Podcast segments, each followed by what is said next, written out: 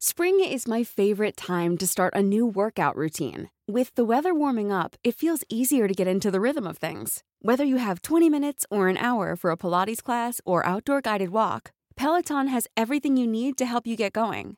Get a head start on summer with Peloton at onepeloton.com. Las historias de ayer viven en nuestra memoria hoy. Viven Desde Chihuahua al norte de México, Cofre de Leyendas en voz de Alejandra Lugo. Comenzamos.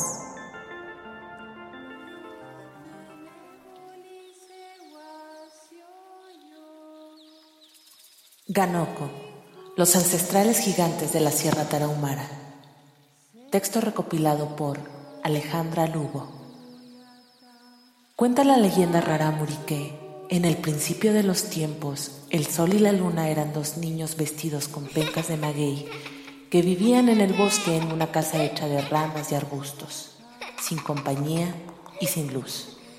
Con todo y que habitaban en armonía con la naturaleza, rodeados de árboles, agua limpia y la pureza del aire, aquellos pequeños vieron cómo se hacían largos los días en soledad, por lo que decidieron crear a los tarahumaras para no estar solos. Así fue como Honorúame, dios del sol, tomó varias mazorcas y con sus manos habilidosas las desgranó sobre la tierra. Con esos granos de maíz formó una figura de hombre, pero éste no se movía. Entonces le sopló tres veces para darle vida de su propio aliento. Luego creó a la mujer y sabiendo que necesitaba fuerza para parir a sus hijos, dio cuatro soplos. Así nació la raza del maíz. Pero antes de que llegaran al mundo los rarámuris, Honorúame creó a los Ganoko, que eran gigantes que habitaban en lo profundo de la Sierra Tarahumara. Dicen que los más grandes eran tan altos como una montaña y podían arrancar árboles y cambiar el curso de los ríos a voluntad usando sus colosales cuerpos. Y entonces Así los rarámuris convivieron en el mundo con los ganoko. Los gigantes tomaban troncos y formaban con calma los surcos que habrían de ser usados para los cultivos. Para ellos era tan fácil. En tanto, los tarahumaras se encargaban de cuidar la siembra para que la cosecha fuera buena y una vez que tenían el maíz y el frijol, ofrecían alimento a los ganoko, lo mismo que el tesguino, la bebida alcohólica fermentada del maíz que ellos mismos sembraban.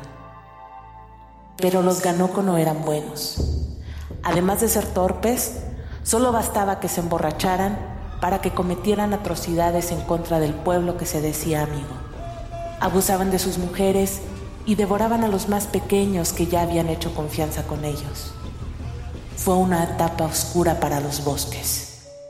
Cansados de la situación que ponía en peligro a su comunidad, los rarámuris decidieron idear un plan para deshacerse de ellos.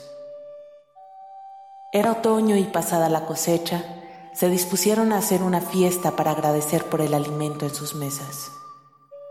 De nuevo tuvieron que invitar a los gigantes a convivir con ellos. La comida fue abundante y rica. Las mujeres se encargaban de moler el maíz y preparar los austeros manjares de la sierra. Mientras, los hombres comían y bebían a tiempo que hacían danzas rituales para alegrar a los dioses. Por un momento, los Ganoko y los Raramuris convivían de nuevo en paz, pero ambos sabían que pasadas algunas horas y bajo el efecto del alcohol, el terror se desataría a la luz de la luna. Pero no esta vez. La celebración seguía su curso y la comida y bebida seguían pasando de mano en mano. El aroma de los guisos corría libre sobre el viento otoñal que ya se sentía un poco frío entre los pinos y las cañadas. Cuando los gigantes estaban un poco ebrios, los anfitriones ofrecieron más alimento, el cual deglutieron con gusto sin imaginarse que iba con una carga mortal de veneno. Los pocos gigantes que quedaron se refugiaron en las cuevas más altas. Ahí, llenos de temor e ira, tomaron pinturas fabricadas con plantas y minerales y en medio de la oscuridad, con lentitud, plasmaron en las paredes su historia.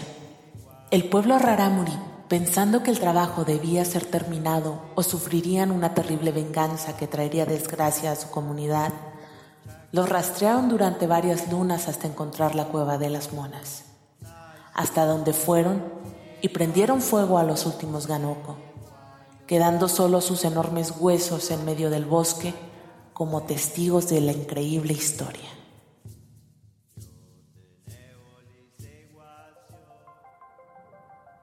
El cofre se ha cerrado. Te esperamos en el siguiente podcast con más leyendas para contar.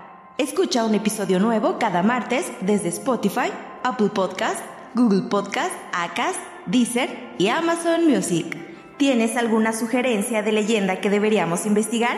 Te dejamos en la descripción de este episodio un link para que nos la cuentes o mándanos un email a podcast.om.com.mx. Esto fue una producción de El Sol de Zacatecas para Organización Editorial Mexicana.